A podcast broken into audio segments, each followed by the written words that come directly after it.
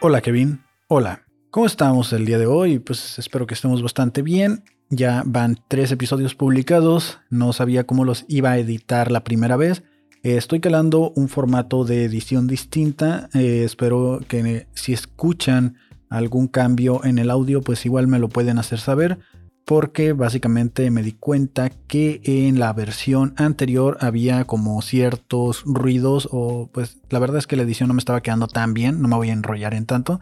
Pero el primer episodio se escuchaba medio raro. Traté de corregirlo, pero ya había dañado los archivos porque hice una edición ahí de destructiva, se le llama. Se le llama básicamente. Entonces ahorita estoy jugando con un, algo diferente en la consola. Espero que esto me ayude a que suene mejor, a que me sea más fácil editarlo.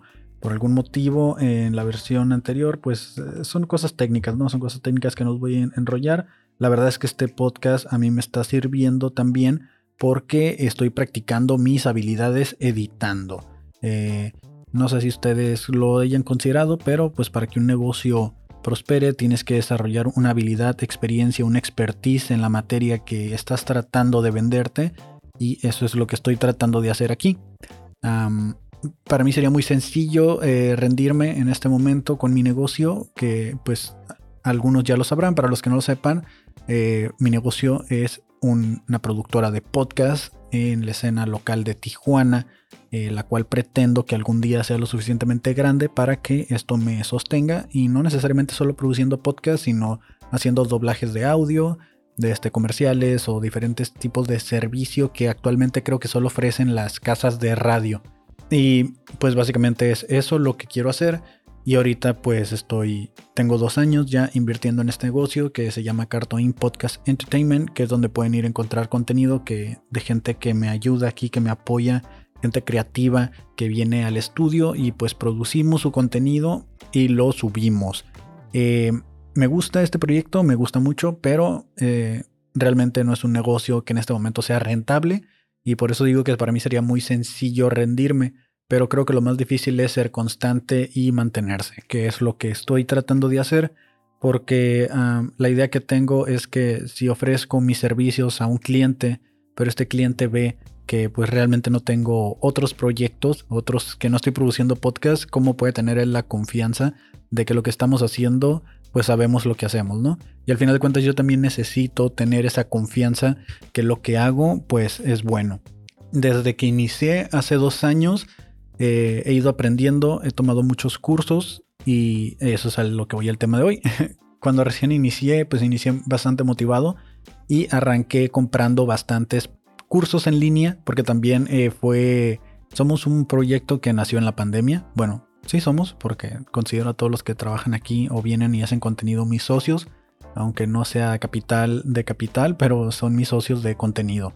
Em, eh, iniciamos en la pandemia, se inició con un bonito podcast que me gustaba llamar o que me gusta llamar Los Panas Podcast, que era básicamente yo y mis amigos grabando todo, es, todo nuestras eh, ocurrencias de la semana, pero pues en pandemia no puedes decir que hiciste mucho. Eh, cuando recién iniciamos estaba muy chistoso, nos divertíamos mucho. no teníamos ni idea de lo que era la comedia, exactamente de cómo se hacía ni nada, simplemente éramos un podcast más de compas pisteando y agarrando cura. Que después eso se volvió tendencia y fue lo que todos empezaron a ofrecer, podcast con sus compas, agarrando el pedo, queriendo ser la cotorriza, claro. Eso, pues, no voy a mentir, también esa fue mi inspiración, esa y leyendas legendarias fueron mi inspiración, el show de Don Peter y eh, La Hora Feliz. Era el contenido que más había. Ah, y el podcast de Alex Fernández. Era lo que había en ese momento.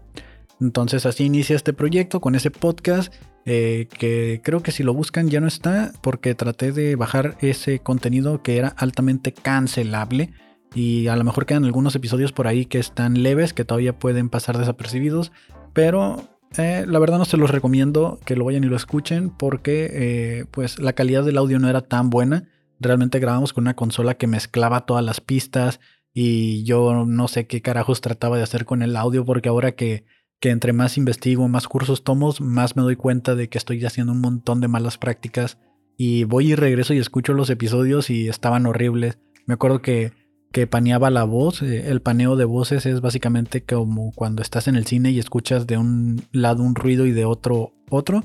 Pues yo hacía eso, ponía del lado derecho eh, a dos voces y del lado izquierdo ponía otras dos. Entonces tenías que usar audífonos a fuerzas. Porque si no usabas buenos audífonos que sirvieran o no tuvieras o no tenías un sistema estéreo funcional, pues nomás escuchabas dos voces y no sabías, no sabías con quiénes estaban hablando los otros era un, desmadre, ¿no? ¿no? No me quiero meter en detalles técnicos, pero así inicia el proyecto. Eh, fueron llegando más, más y más podcasts. Eh, fue el boom de los podcasts en el 2020. 2021 la gente ya empezó a invertir un poquito más. Eh, el proyecto aquí generaba lo suficiente como para mantener pues el, los gastos de renta y los gastos operativos, más algunas manos de obra por ahí que me estuvieron ayudando. Y al final, pues la gente se desespera porque sus proyectos no triunfan y se van. Eh, como se fueron, hubo muchas veces en las que traté de rendirme, hubo ha habido muchas veces en las que he tratado de rendirme, que he estado de que ya no puedo, quiero renunciar a esto. Y siempre han llegado gente que de alguna otra manera me motivan a continuar y que no deje el proyecto porque realmente, si le soy sincero, eh, me siento solo en el proyecto porque he batallado mucho para encontrar eh, personas que fuera de que me apoyen viniendo a grabar y eso, personas que tengan esta misma pasión que tengo yo y que quieran el proyecto al mismo nivel de compromiso que lo quiero yo. Y pues obviamente entiendo que no, porque es como, como si le pidieras a todos, a los demás, que quieran a tu hijo como tú lo quieres. Entonces, para mí esto es como, pues ahora sí que, como dicen, es mi bebé, es mi negocio y yo sé que no voy a encontrar gente así igual de apasionada en esto, pero he encontrado mucha gente que me ha apoyado. Eh, la primera vez que quise dejar el, proyecto, de este, bueno, primero lo arranqué con Luis y lo arranqué con Didi, con Alan, con Ian, con Mana, que eran básicamente mis mejores amigos. Bueno, son mis mejores amigos y de este, y con ellos inicié.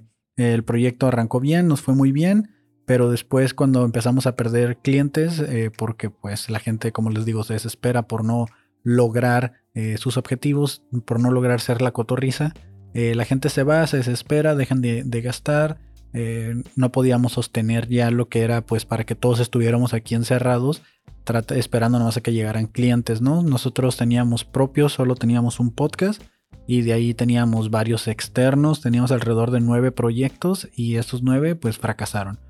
Hasta ahorita ninguno se conserva. Que Academia de Conspiraciones, para los que me conozcan como el conserje, era un personaje que yo hacía en Academia de Conspiraciones. Ellos llegaron aquí eh, hace un tiempo y empezaron a grabar. Nomás rentaban el lugar. Yo pues era parte del, del staff técnico, pues era el güey que les ayudaba a conectar, a grabar, a monitorear. Y ya está. Y desde, este, me empecé a relacionar mucho con, con Manny, con, con el Panzón, sobre todo con Manny, pues por la escena local de stand-up, ¿no? Que yo también empecé a hacer stand-up y ahí nos topábamos un poquillo más. Eh, ese fue el único proyecto que hasta la fecha ha sobrevivido y que ha sobresaltado, sobre, sí, que ha sobresaltado de los demás y que pues hasta la fecha, ¿no? Creo que van a tener ahorita unas fechas en Guadalajara, en Monterrey y tuvimos, a mí me tocó participar, formé parte de una temporada y media más o menos de lo que fue Academia de Conspiraciones. La pasé muy bien con ellos, eh, seguimos siendo amigos y todo, pero pues yo por motivos laborales y que cambié de horarios y, diferentes temas de diferencias creativas y todo, pues ya no coincidíamos y pues ellos ahora ya siguieron su camino en otro estudio y ya no están aquí. Y es el único, es el único proyecto que pues no inició conmigo desde cero, cuando vinieron aquí ya tenían ellos alrededor de, de 20 episodios más o menos.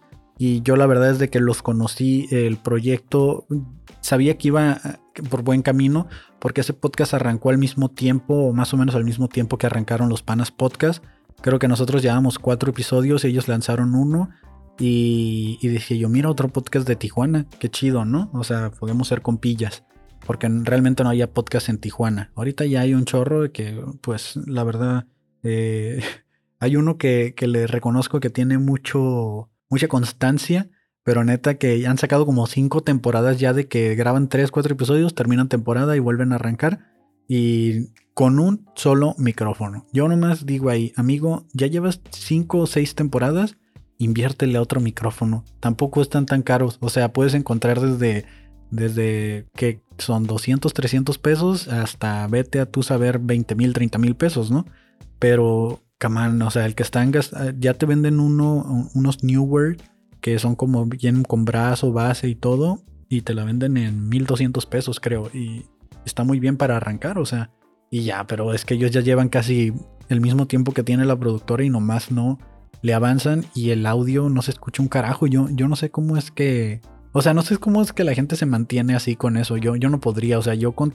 Yo cada eh, audio que edito trato de hacerlo mejor. Cada vez que empiezo a editar un audio, lo hago desde cero y trato de entender el audio lo más que puedo. No soy ingeniero de audio, no soy un experto, trato de investigar y siempre trato que el siguiente audio quede mejor, que las condiciones de grabación sean las más adecuadas. Siempre estoy tratando de mejorar y por eso a veces me, saca de onda cuando la gente pues llevan ocho temporadas y se mantienen con lo mismo, ¿no? Entonces, la primera vez que yo trato de dejar el, proyecto Carto Inc., eh, Manny se acerca conmigo y me dice, eh, Manny de Academia Conspiraciones, y me dice, güey, pues no dejes el, el business, me dice, creo que nosotros podemos apoyarte eh, cuánto pagas de renta, empezamos a hacer cuentas y al final llegamos a un acuerdo de pues de cierta cantidad para que ellos absorbían una parte de la renta del estudio y yo les editaba y aparte pues me unía al, equipo también que ya estaba formando parte de ya, ya formaba parte como el conserje eh, bueno apenas iba a formar no recuerdo exactamente cómo sucedieron las cosas pero por ahí estaba algo así llegamos a un acuerdo ellos acaban de firmar con Sonoro y yo cobraba los servicios de edición eh, que de video. Entonces, así fue la primera vez que traté de dejar el negocio. Se acercó Manny. Eh, yo la verdad es que la estaba pasando muy mal emocionalmente. Eh, acababa de terminar una relación o en eso andaba. Y, este, y al final, pues, salvé el negocio y, bueno, salvamos porque pues, lo que sea cada quien. Manny formó parte de ese momento, Manny Academia Conspiraciones. Y después de eso comencé pues continuamos más con Academy nosotros. Decidí continuar haciendo proyectos internos para ver si en algún momento lograba traer más clientela. Y seguí trabajando con podcasts que me gusta hacer, como el chismecito, que ahora pasa a ser el fabuloso show. Hashtag aquí empieza el chismecito.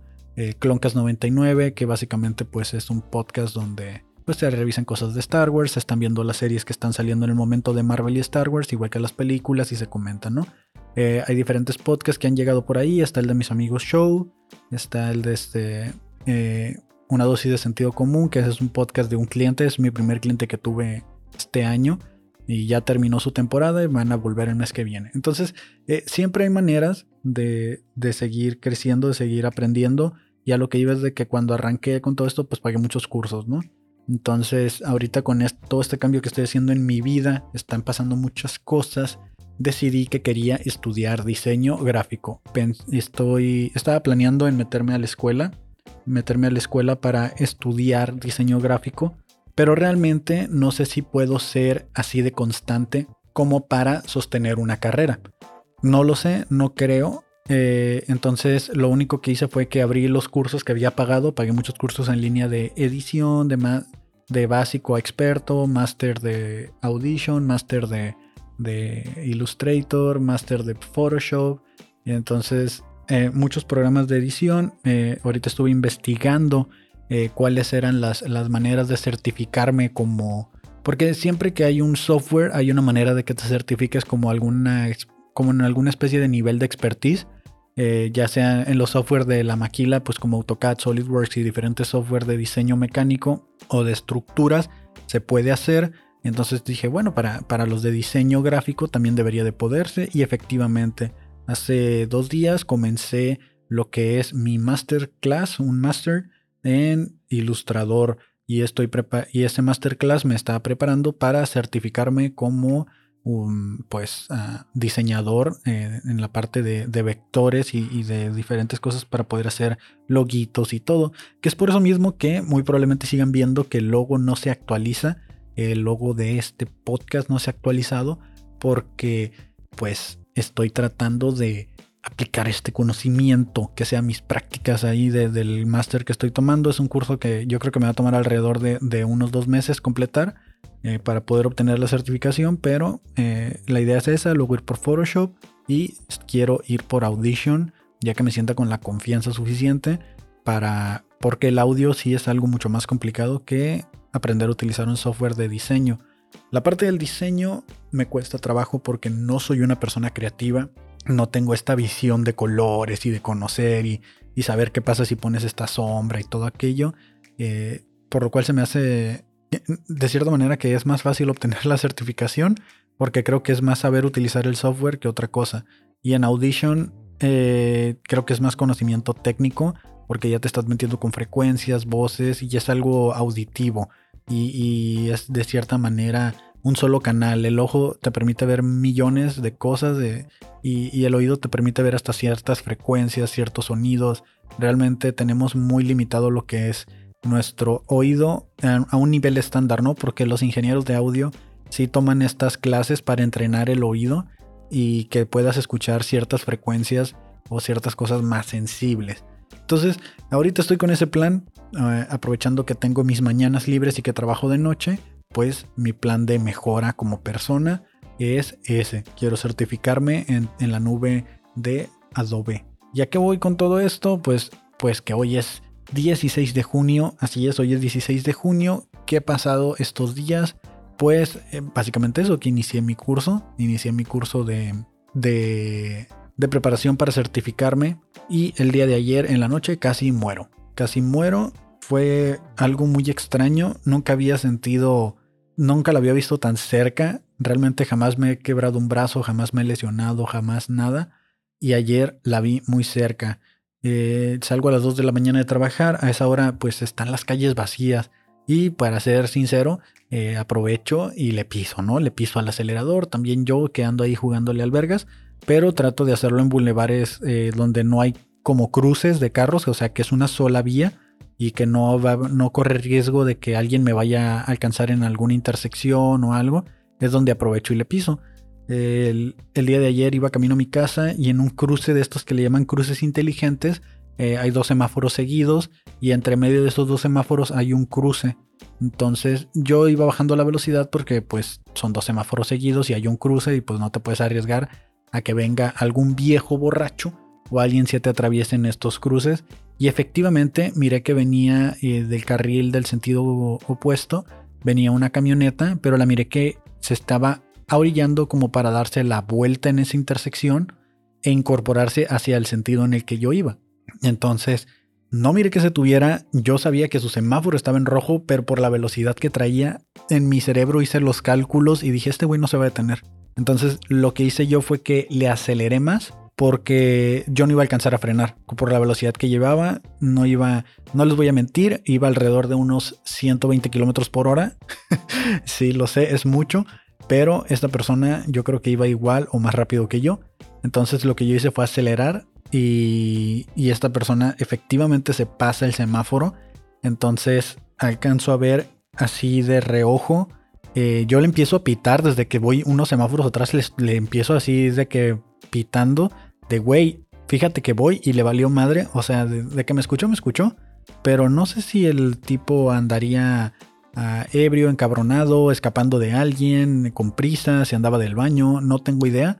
El tipo se pasa el semáforo y yo lo que alcanzo a hacer es volantear hacia la derecha. En mi mente, se los juro, se los juro que no es mamada. Vino Mario Kart a, la, a mi cabeza. Como agarré el volante y el movimiento que hice, para mí fue hacer un movimiento tipo de los de derrape de Mario Kart para esquivar algo, o sea, o para rebasar a alguien. En serio, se los juro que en mi cerebro en ese segundo fue como movimiento de derrape de Mario Kart.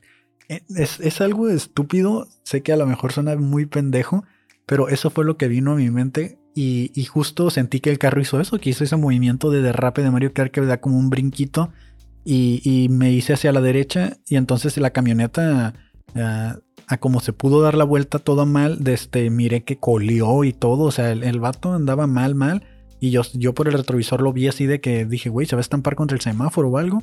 Y, no, pues nomás se vio que frenó y, perdió el control de la camioneta, pero no alcanzó a chocar con nada y continuó con su camino. Yo seguí, pero ya seguí así con el nivel cagado, ¿no? Yo ya en plan, ¿qué chingados acaba de pasar? Miré la camioneta así de que hasta creo que mi cerebro me proyectó afuera del carro para ver la toma como desde arriba, así como una toma aérea, para ver así de que de exactamente cómo, cómo el carro no alcanzó a, pegarme. O sea, no lo entiendo, no, no sé cómo no. Mm, yo creo que a lo mejor ya alcanzó a un, un rozón algo porque fue demasiado cerca. Nunca la había visto tan cerca en mi vida. Y, y no sé, fueron como sentimientos bien raros porque dije yo, güey, o sea, tú, yo sabía, ¿no? Yo voy saliendo del trabajo, yo sé que manejar a esas velocidades y en la noche pues uno tiene que andar con cuidado. Y justo iba pensando en eso todo el camino, de que ya me había ido muy bien en estas semanas que he estado trabajando en la noche y que no me había tocado ver ningún incidente ni nada y que las calles están muy solas. Y, y en que en esos semáforos, en el cruce inteligente, siempre tengo que tener cuidado porque la gente se, se apendeja y pues se le quita lo inteligente, ¿no? El cruce inteligente es para el que lo diseñó, no, no para el que lo usa. Y, y ya, o sea, pasa eso, llego a mi casa y llego así como de, güey, llegué a mi casa. O sea, pude haber no llegado el día de hoy. Y ya si yo en plan acá de que estaba viendo que en otro universo, por ese segundo que, que decidí pisarle al acelerador y, por ese segundo que, que, no decidí frenar en lugar y que hice lo opuesto, eh, en otro universo estoy en hospitalizado, si no es que muerto, no lo sé. O sea, me puse a pensar así de qué hubiera pasado y, y en mi mente miraba el carro chocado, todo, o sea, todo así de que llegué y me acosté y así de que se me bajó la presión, todo, o sea, llegué en un plan, güey, qué pedo, ¿no? Y yo sé que hoy no me están escuchando quejarme del todo, ¿no? O sea, si, estoy, decidí el día de ayer después de eso, pues disfrutar un poquito más la vida, ¿no? Tratar de no, de no estresarme tanto. El día de hoy no ando tan de malas, no he tenido cosas por qué quejarme. Sí, fui a la plaza y así. Miré algo que me gustó mucho. Eh, llegué a Walmart y miré que ya tienen las cajas estas que son para que te pagues tú solo, que, te cobres tú solo. Y sí, porque que te pagues, qué pendejo, ¿no? Desde que te cobres tú solo. Y se me hizo muy chingón. Lástima que eh, quería pagar en efectivo porque necesitaba feriar para el estacionamiento y no pude utilizar las cajas. Y yo decía, puta madre, quiero utilizar las cajas. Casi me regreso a comprar algo. Mm, y fui un adulto responsable el día de hoy porque fui a activar una tarjeta que me llegó y y gasté dinero, ¿no? Gasté dinero que no iba a haber gastado en unos funcos, porque yo soy ese adulto que va y se la pasa media hora en el pasillo de los juguetes, donde los niños no pueden comprar juguetes, pero yo sí. Y compré algunos juguetes por ahí para la repisa del Cloncast 99, el podcast de Star Wars que les mencionaba hace rato. y pues la verdad es que, que estuvo, estuvo cool, no, no gasté tanto y me siento bien. Y, y era algo muy curioso que justo en el episodio que se publicó hoy, que es el que se grabó el día 15, el día 15 eh, comentaba eso, ¿no? De que ah, muchas veces estamos preocupados por no gastar, estamos preocupados por, por pues saldar una deuda, por trabajar y que nos alcance. Y de un día para otro no sabes y un loco se te atraviesa en el semáforo y te está a punto de matarte, ¿no? Chocarte o algo. Y justo eso estaba pensando de que acababa de grabar ese episodio que estaba, estaba programado y que si hubiera muerto en ese momento en el cruce del semáforo, a, los, a las dos horas iba a publicar el podcast donde estoy diciendo eso de que es mejor aprovechar la vida porque no sabes en qué momento eh, se te va a atravesar un loco y te va a matar. Entonces, eh, las ironías de la vida, realmente eh, no sé qué, qué esperar o qué, o qué está sucediendo, pero pues ahí vamos, ¿no? Estamos dejando que fluya. por último, vamos a hacer la revisión de Twitter eh, ya para irme porque ya me pasé de tiempo. Estoy tratando de que esto no quede tan largo. Ya van 24 minutos. Creo que está bien porque pues hoy no hice nada. Eh, todavía ando viendo lo del SAT que no pude sacar la cita. Eh, ah, ya me acordé que quería comentar. El, fíjense que para la gente que trabaja ah, me tocó lidiar con una situación hace un tiempo. No voy a decir que fue ayer porque no puedo decirlo. Pero yo no entiendo la gente que en un trabajo es gente complicada, ¿no? Gente que sabes que no puedes negociar con ella, que no puedes hablar con esta persona porque te va a poner trabas. Eh, me tocó en un trabajo, no este o otro trabajo, negociar un intercambio de partes con una persona encargada de, un almacén y, fue como que, eh, en, pocas palabras, me entregaron mal un, material, me entregaron físicamente, me entregaron verde y mi hojita decía que ocupaba azul. Entonces eh, le fui a decir a, mi amigo, le dije, oye, eh, ¿sabes qué? Me entregaste verde y yo necesito azul. Entonces técnicamente en tu sistema de inventarios en la computadora dice que me entregaste Eh, ya me confundí que dije. Dice que me entregaste uno, pero no. Entonces, este material nunca salió de tu almacén. Te propongo que me entregues el que sí es y yo te entrego el que, el que te equivocaste y así no afectamos inventarios. Y esta persona es como, no, lo que tienes que hacer es darme un requerimiento para que yo te entregue el material correcto y ese que te di lo vas a tirar. Y yo estoy así como de, ¿what? O sea, ¿por qué voy a tirar un material que por sistema está en tu almacén y te lo estoy encontrando y te lo estoy entregando? O sea, y, la gente es como de que, güey, dale la requisición, o sea, no, no pelees con él, no vas a poder negociar con él, ese güey así es y no lo vas a poder hacer cambiar de opinión. Y ya todos están así en, un, en un punto en el que dicen, ya mejor no negociemos con esta persona. O sea, este de plano no se puede. Y eso pasa en todos los trabajos. Y si usted es una persona que casualmente la gente no negocia con usted, muy probablemente usted sea esta persona que se cierra y, que así como le di el ejemplo de, de, los colores, de que para mí es bastante lógico, o sea, porque si a mí me entre, si yo tengo un requerimiento por el material que necesito, voy a tener como dos reales en piso, dos que no existen y a ti te va a faltar material de ambos. No sé, o sea, a lo mejor yo estoy mal, pero también, gente, neta, no compliquen la vida, piensen tantito, no se compliquen la vida, piensen tantito en la lógica, en el sentido común.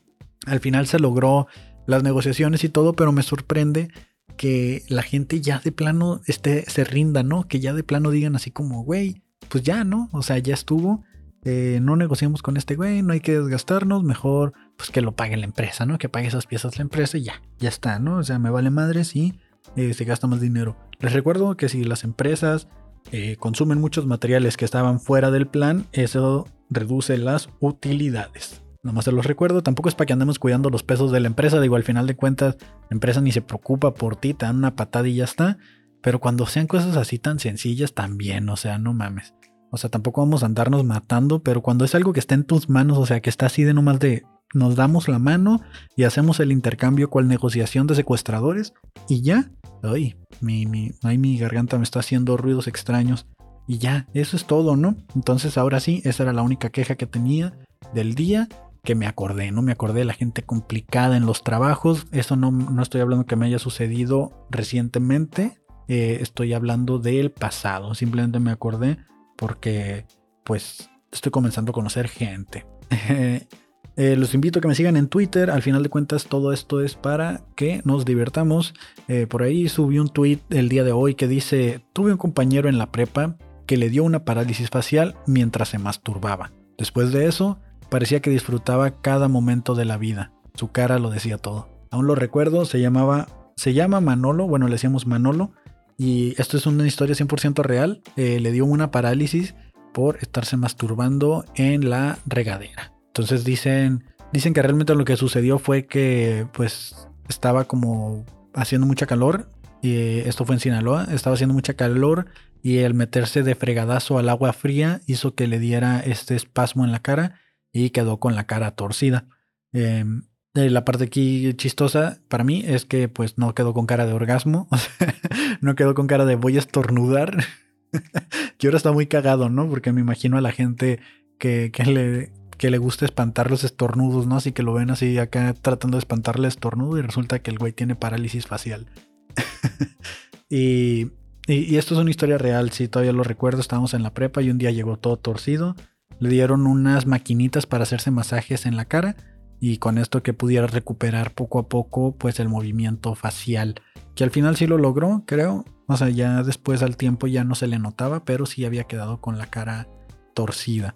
Y pues como era Sinaloa, pues ya sabes que a la gente, bueno, por lo menos a él le valía mucho decir cómo habían sucedido las cosas. Él decía que había sido eso, a lo mejor y no, a lo mejor y sí se quedó con una parálisis facial eh, por un estornudo o este metió la cabeza al congelador, no sé, hizo algo estúpido que él prefiere decir que se la estaba, que estaba masturbando y de ahí pues quedó torcido, ¿no? Que, que se me hace muy chistoso.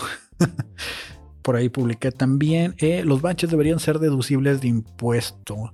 Esta premisa, esta, este tweet lo pongo porque eh, alguien dijo, güey, yo pago un chingo de impuestos y mira cómo están las calles llenas de baches. Y tiene razón, pero pues también hay muchos funcionarios que que trabajan, que cobran del gobierno. Que por cierto, los funcionarios del gobierno no cobran tan bien, ¿eh? No crean que les pagan chido. Me tocó saber del salario de un jefe de, cierta dependencia del gobierno.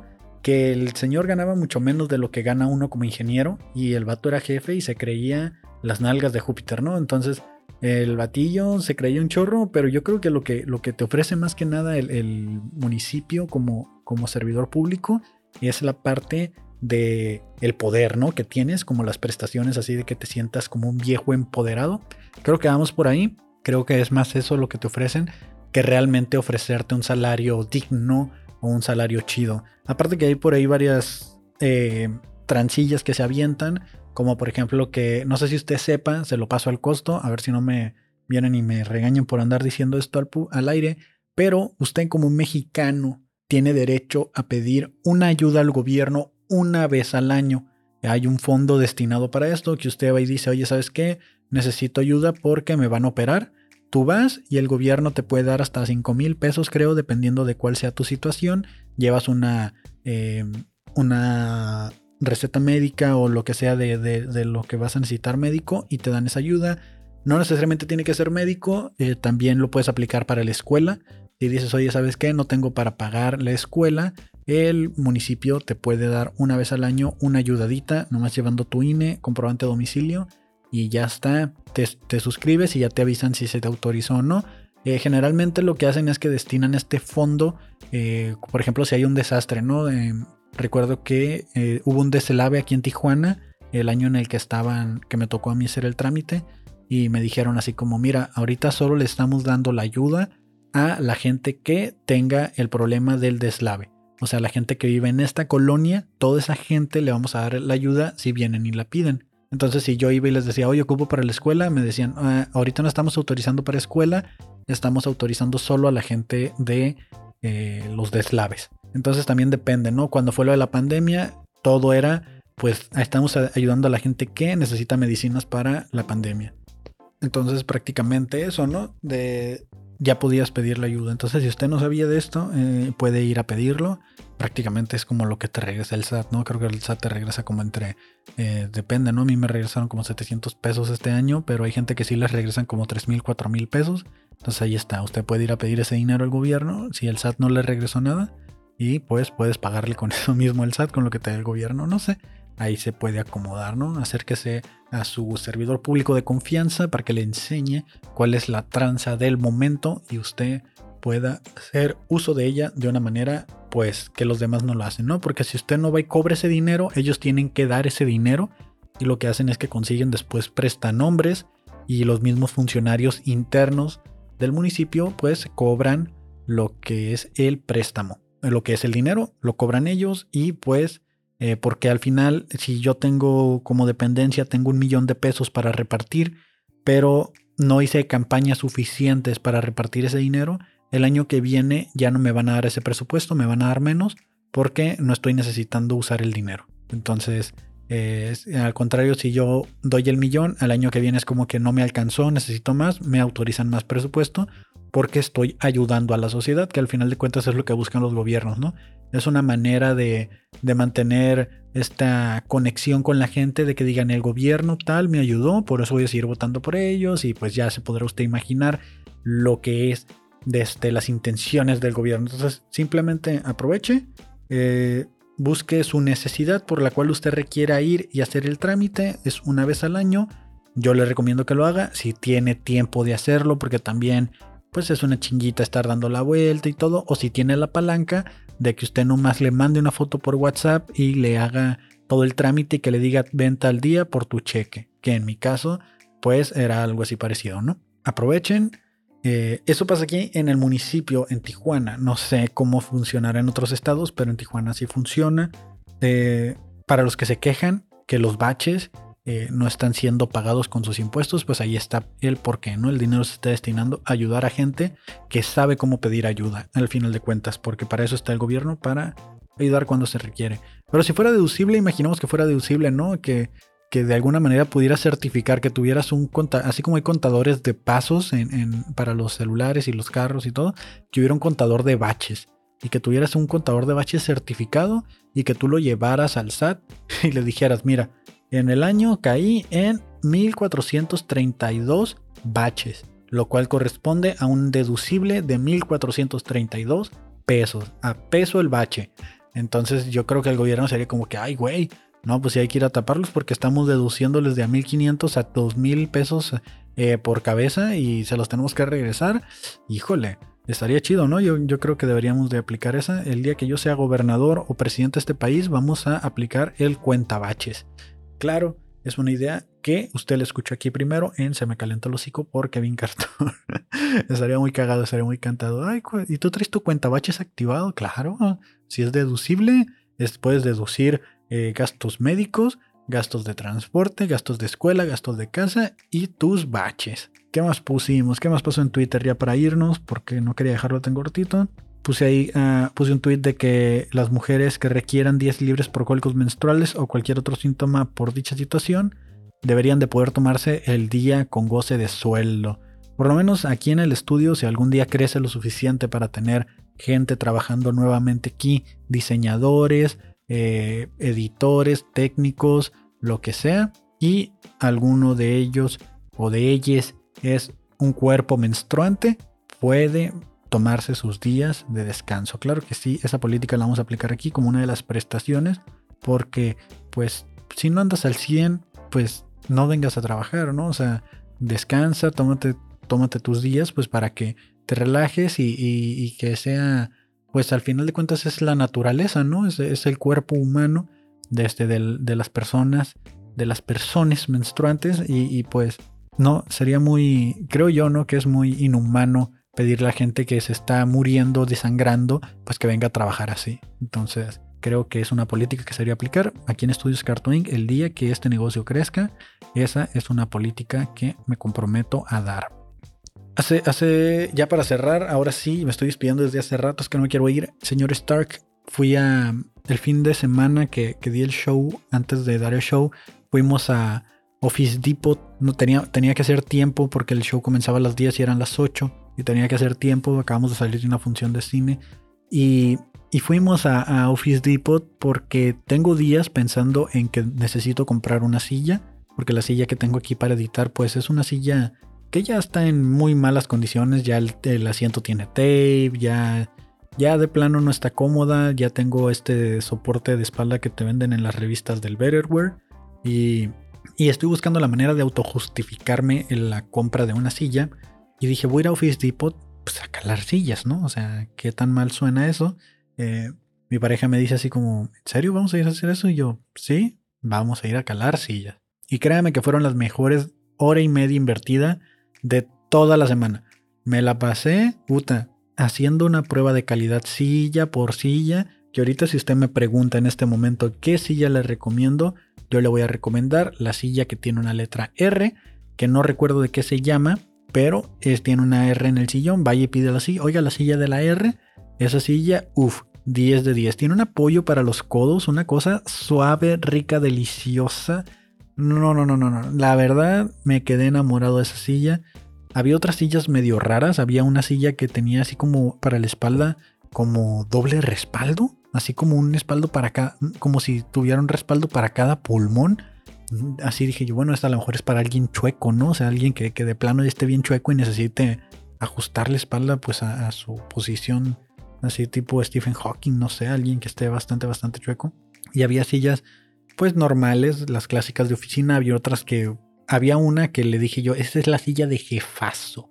Había una silla que tenía unas. O sea, te sentabas, tenías un, asiento bastante amplio que te quedaba hasta por debajo de, las piernas, casi llegando a las rodillas. Muy cómodo, los brazos. Eh, del respaldo me quedó muy corto si no hubiera comprado esa, porque la cabeza sí no. no sí tenía que recargarme yo y, y me quedaba muy bajita pero tenía un descansapiés que salía de abajo de la silla y era silla de oficina, que dije yo, yo necesito esto en mi vida, ¿por qué nadie está comprando estas sillas? O sea, no tienen idea de lo cómodo que sería. Yo mataría por ir a mi trabajo, llegar temprano e irme tarde solo por estar sentado en esa silla todo el día. Así se los pongo. Entonces, no que ahorita tengo una silla bien rara que, que me, a las 2-3 horas ya me duele el trasero porque están súper incómodas Y es porque nomás dicen, ay, pues nomás es para estar sentado. Pues sí, carnal, estás sentado 10 horas del día. Entonces, inviértele en una sillita porque aquí va donde yo sentí que me dieron el permiso, es invierte ahorita en una silla porque si no en tu futuro vas a invertir dinero en quiroprácticos y demás cosas porque vas a tener dolores de espalda. Y dije yo, ¿cómo tienes razón? Tengo que invertir en una silla. Entonces ahorita estoy entre que voy y no voy, así que probablemente mañana les tenga la noticia de, ¿saben qué? Me decidí y fui por la silla. Muy probablemente eso haga mañana. Pero por el momento, hoy es 16 de junio, ya se me enfrió el hocico, ya se me acabó el tiempo, ya me tengo que ir a trabajar. Les dejo este blogcast, el blogcast o pod, o podcast blog. Todavía no sé cómo ponerle, pero me gusta la idea más como de blog, blogcast. Me suena, me gusta bastante. tengo que ponerme a hacer más cosas porque me estoy empezando a quedar sin ideas. Ah, se crean. Tengo una libreta llena de pendejadas que he anotado. Pero bueno, como les dije, ya se me enfrió el hocico y nos vemos en el siguiente episodio. Bye.